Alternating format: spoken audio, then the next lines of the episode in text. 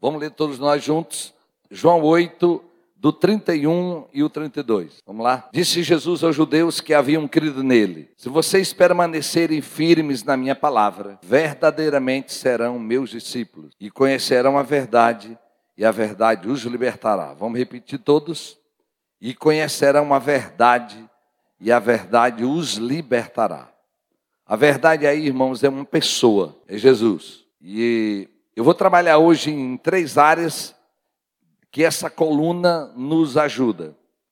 Nós somos uma igreja de liberdade espiritual, no mundo espiritual mesmo, de tudo aquilo que é opressão.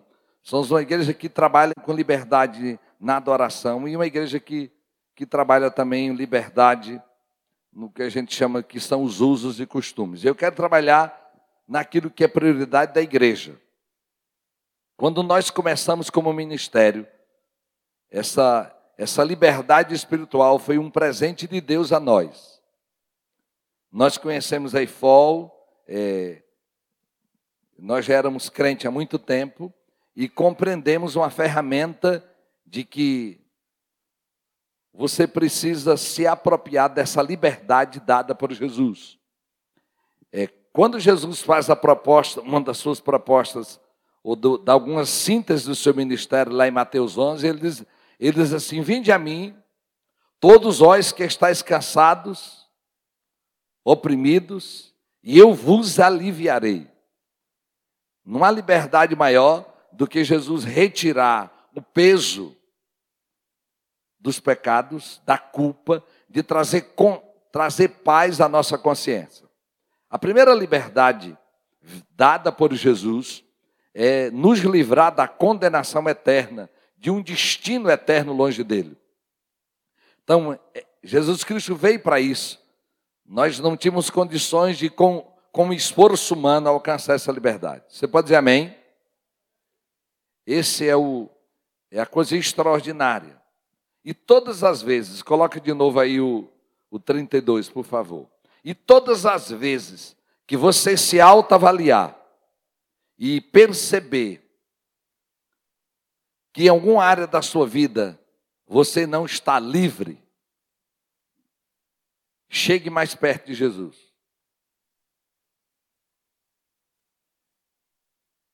A verdade é uma pessoa. Aleluia. A verdade é uma pessoa. E essa pessoa é Jesus. Ele veio para que nos, nós vivêssemos livres. Irmãos, e talvez nós nós lidamos com, com das áreas mais fáceis de ser escravo. Leia comigo o que diz Gálatas 5, versículo 1.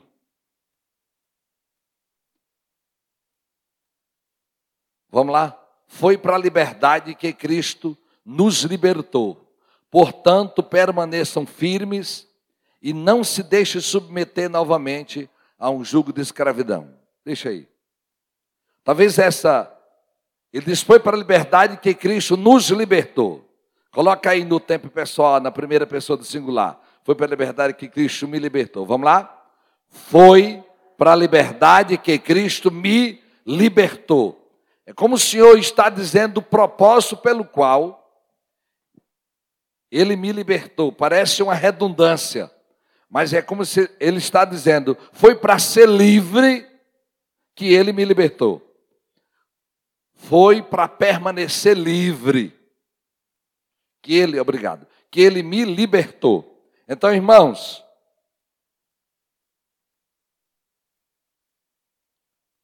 portanto, permaneçam firmes e não se deixe submeter novamente a um jugo de escravidão. O apóstolo Paulo vai trabalhar aí sobre a, os judeus, como eles começam de novo a colocar rudimentos de lei. Eu compreendo que essa é, é a área que a religião mais tenta nos escravizar. Você já deve ter visto muitos crentes que têm uma vida íntegra, mas que são extremamente presos. Eu digo que eu conheci muita gente livre espiritualmente, mas amarrado pela força dos dogmas, pela força da religião. A religião é, é uma perseguidora nossa. Quando Deus me deu minha esposa, Ele sabia muito bem. Minha esposa é livre por natureza. E eu já sou mais sistemático, graças a Deus.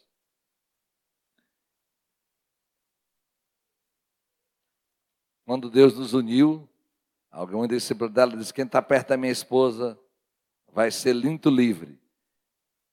E às vezes eu acho que eu já oprimi ela muito. Quando ela quer dizer que eu estou oprimindo ela, eu digo, ela diz: Amor, se tu não for para o céu, os outros podem desarrumar a mala. É, pra...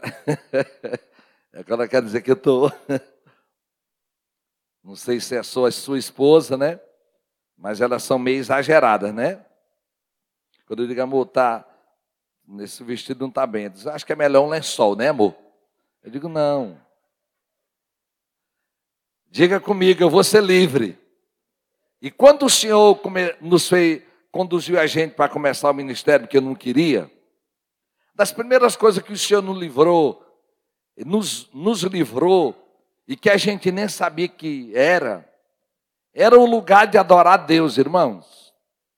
Quando na igreja Nova Aliança começou, nós fomos para um salão alugado, era alugado para nós quarta e domingo. Então, durante a semana, qualquer pessoa podia alugar.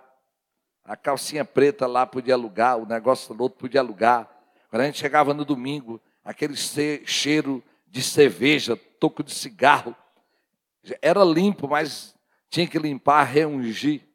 E a primeira coisa que o Senhor nos trouxe foi que ele estava em busca de adoradores e não de lugar de adoração.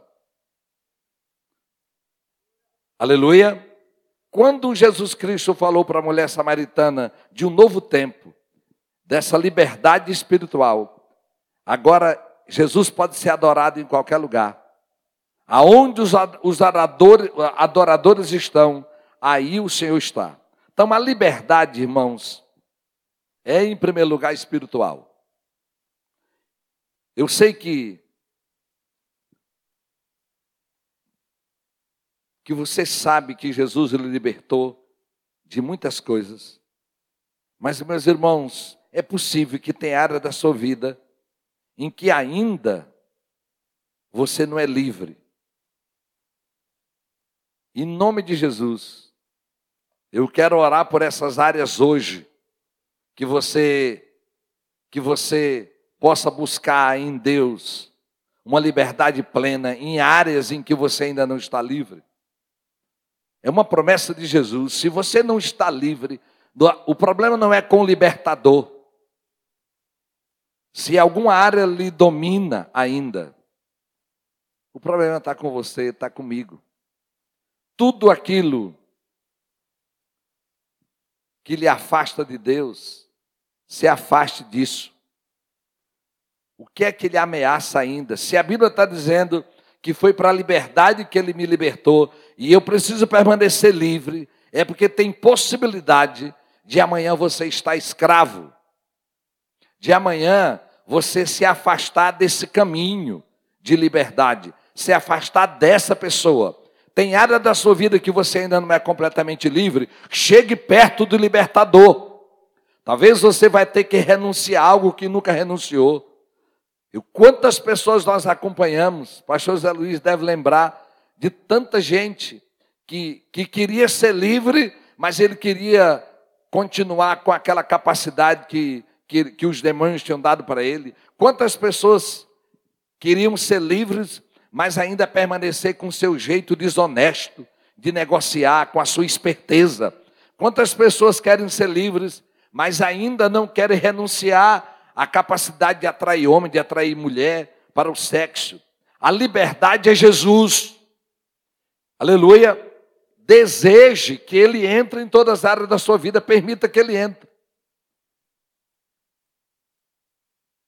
Quantas pessoas estão presas hoje porque não, não se apropriaram dessa liberdade em Jesus?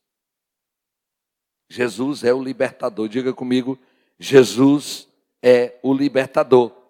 Então, se algo na sua vida não está completamente, se você não é completamente livre, chegue perto dele. Talvez precise um pouco de renúncia, talvez precise um pouco de perdão, de restituição, talvez precise de um pouco mais de humilhação, talvez precise um pouco mais de restituição, de reconciliação. Talvez esteja faltando cruz, faltando Jesus aí. O libertador é Ele. Irmãos, é impressionante é, é, que na medida que nós vamos crescendo nele, nós caminhamos para a liberdade, mas o inimigo ele quer que a gente seja escravo. Hoje pela manhã, o inimigo quer, ele não deseja que a gente seja livre. E como eu disse que a religião ela é terrível, ela tem um falso conforto. A religião, eu lembro de uma visão que Deus deu para a pastora Irani, uma pessoa vestida com a, uma blusa de malha, de algodão, com a jaqueta de ferro por cima. Tinha, tinha conforto por dentro, mas por fora estava toda presa. E ela buscava algo para cortar aquela jaqueta de ferro. E ela disse que quando tirava uma tesoura que cortava, que jogava aquela jaqueta velha que representava a religião, ela já estava pronta de novo para uma pessoa usar. Quando é que você pode se tornar um escravo? É quando você coloca dogma. Só voltando aqui. Quando é que você pode ser um religioso, escravo, em vez de livre? Quando Jesus Cristo veio, a maioria dos religiosos tinham feito do relacionamento com Deus uma escravidão. O grupo que era para ser livre era o grupo mais preso. Os fariseus, os saduceus, eles eram homens irrepreensíveis, mas eram homens escravos, completamente cheios de regras, de dogmas. Eles tinham, dos dez mandamentos, eles fizeram mais de 600, uma prisão. Você já deve ter conhecido alguém salvo, mas que não é livre. Irmãos, o desejo de Deus é que toda pessoa santa seja livre e todo livre seja santo. Aleluia! Essa liberdade precisa andar conosco. É para essa liberdade que Cristo nos libertou. Dessa capacidade de interagir com as várias facetas da vida e permanecer livre. Jesus Cristo Jesus Cristo nos libertou para sermos verdadeiramente livres. Irmãos,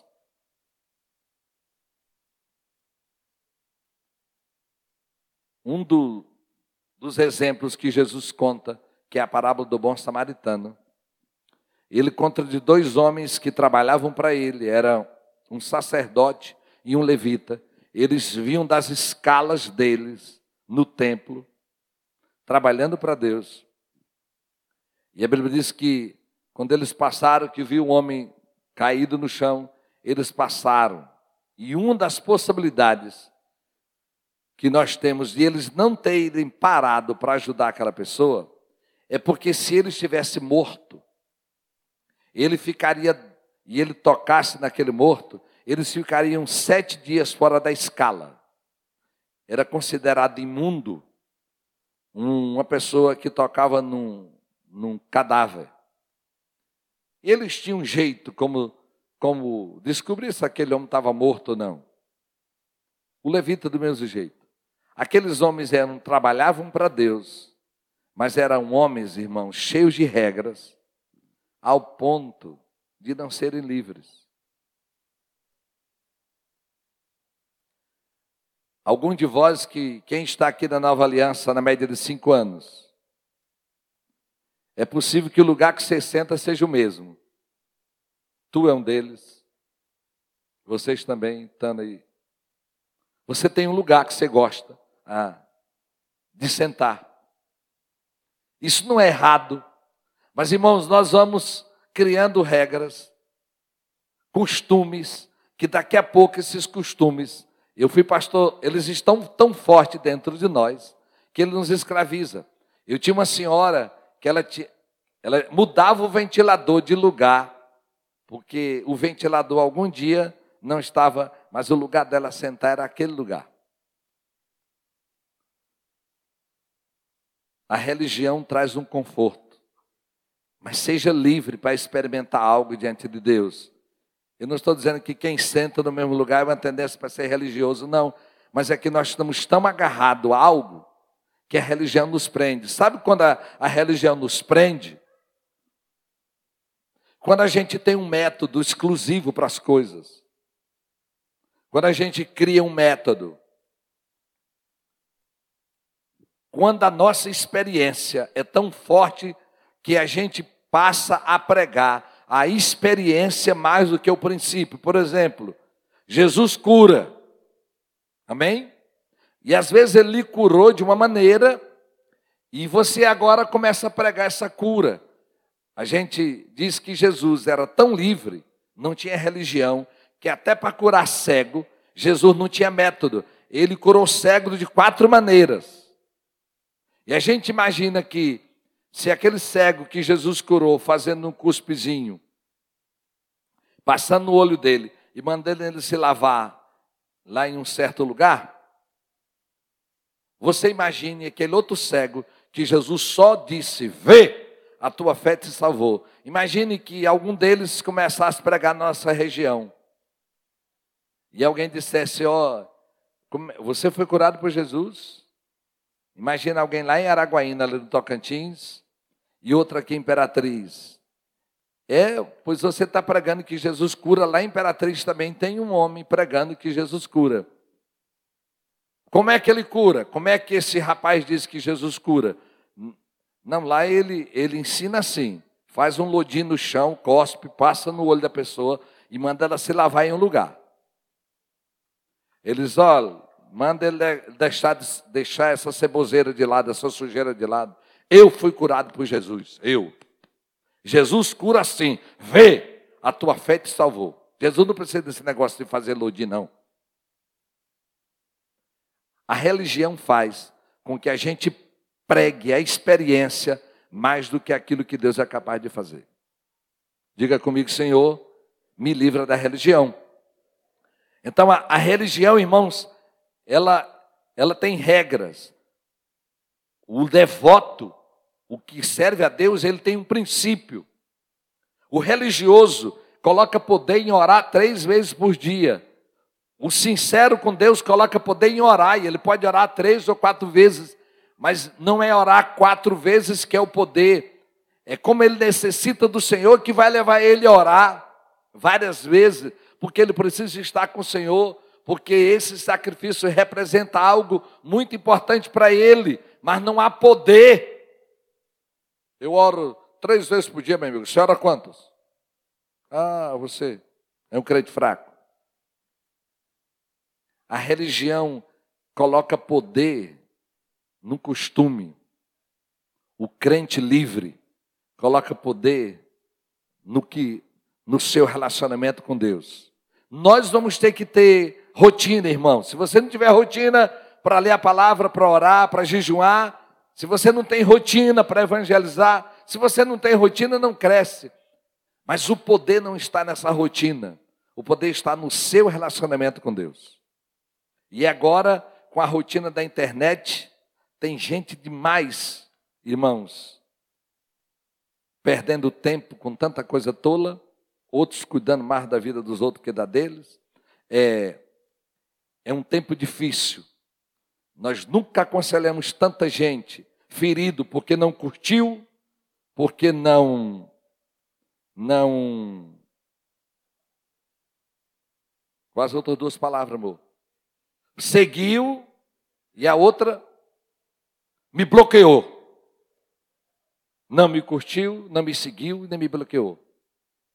Fulano, pastora, pastora segue ele, ele não segue a pastora. Já preocupado com minha esposa, eu digo, menino, deixa. Vai viver para lá. Por quê, irmãos? É muita coisa. Não, irmãos, o cristianismo é simples. O cristianismo é simples, vamos viver. Em nome de Jesus. Tem um tempo para cada coisa. se você vai gastar um tempo da internet, gaste. Mas lembre, irmãos, você nasceu para ser livre. Aleluia! Você nasceu para ser livre. Em nome de Jesus, você nasceu e agora no período da IFOL é que a gente descobre quanto crente é salvo, mas é agarrado a muito, a muito pacto, muita aliança.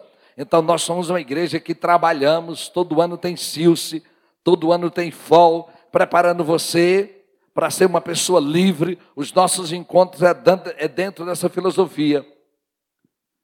Se você conheceu Jesus, você tem direito a ser uma pessoa livre.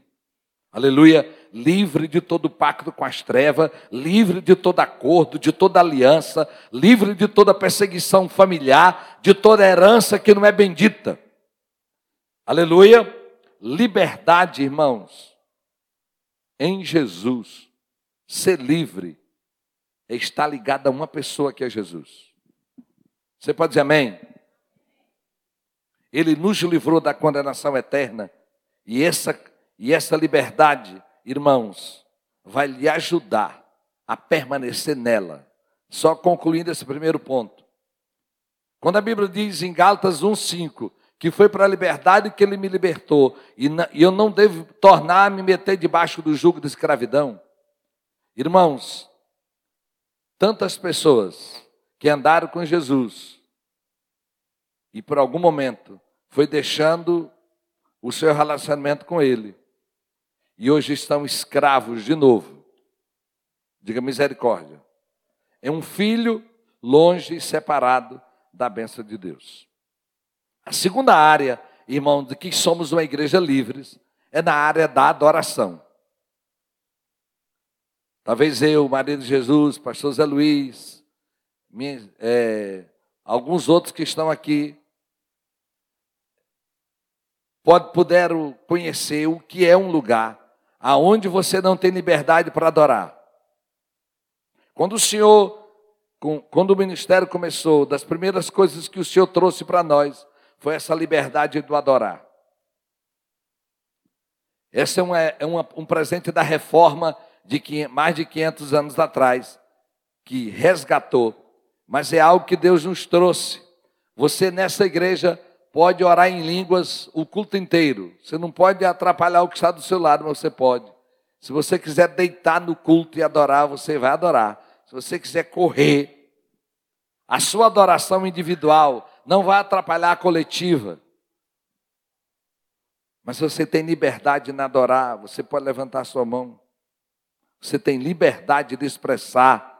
Aliás, irmãos, nós somos uma igreja que glorifica a Deus, que diz aleluia, que expressa diante dele a nossa gratidão.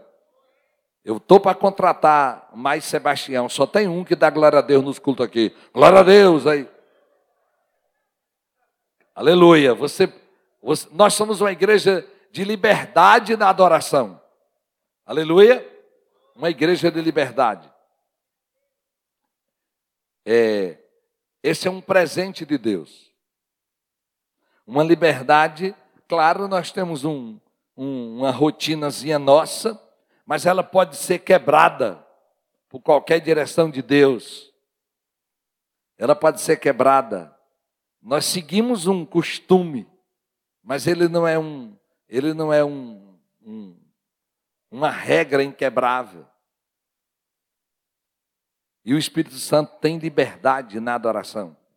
Aleluia, ele tem liberdade ele pode interferir. Temos um planejamento, mas não temos uma dureza que não pode alterar. Aleluia. Nós somos livres na adoração, lutamos para isso, para ser livres. A terceira área, irmãos, em que nós caminhamos para ser livres, é uma igreja de liberdade nos usos e, e nos costumes.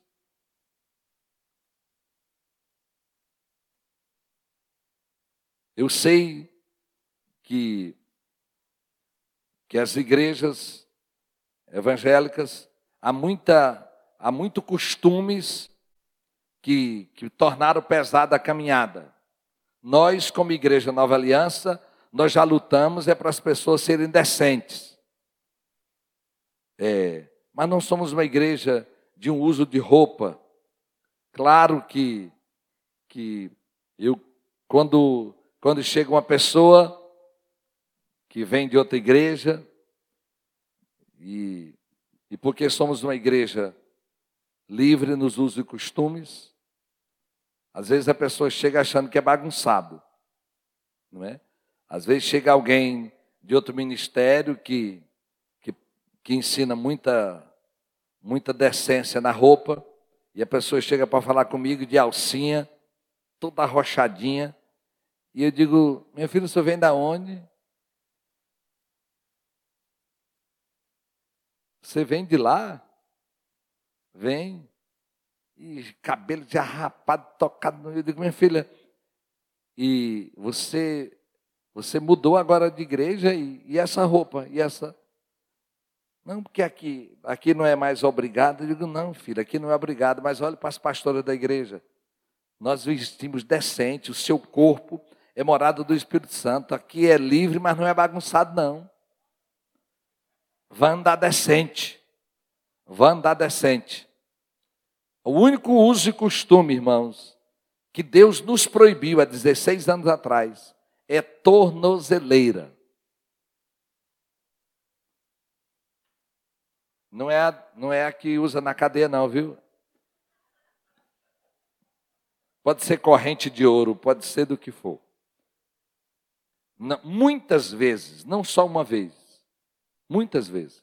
Eu estava orando para alguém e, e eu senti a direção de tirar a tornozeleira. Eu achava que era só dela. Mas, irmãos, com o tempo isso foi claro.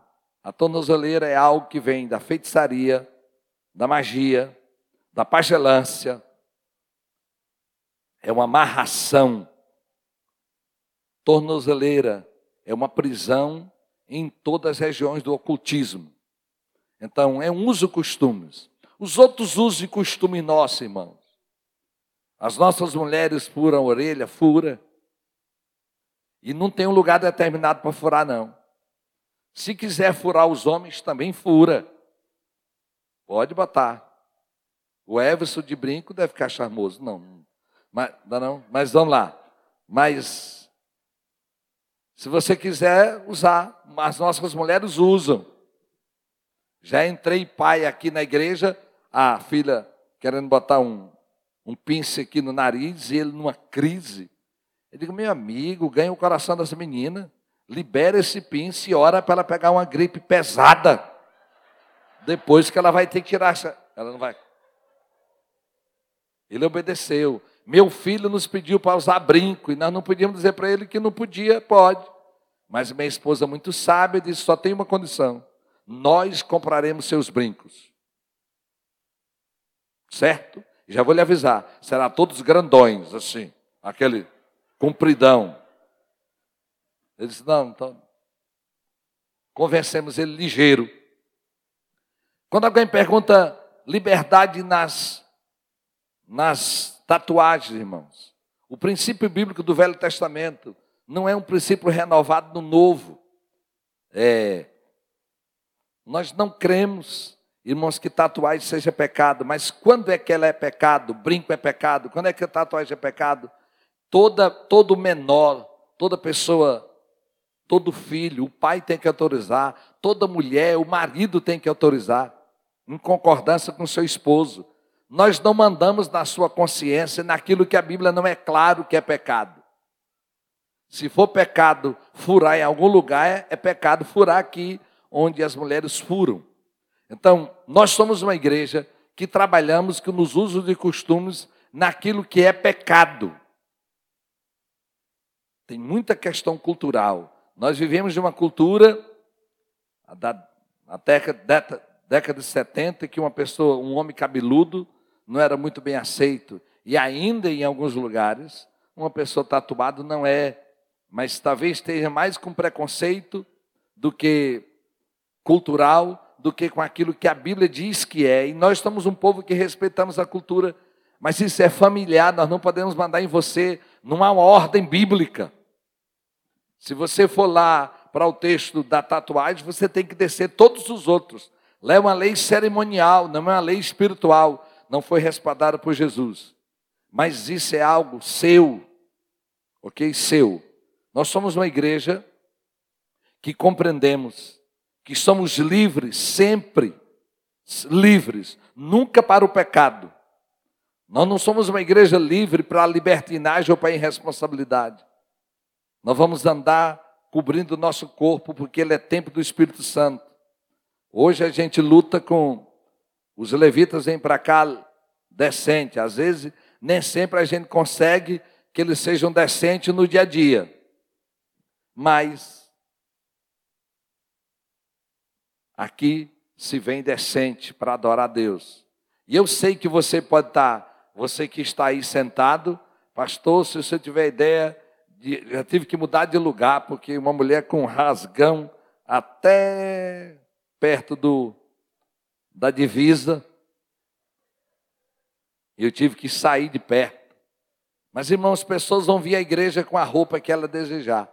Agora, se você é crente, venha com a roupa que expresse que o Espírito Santo mora dentro de você.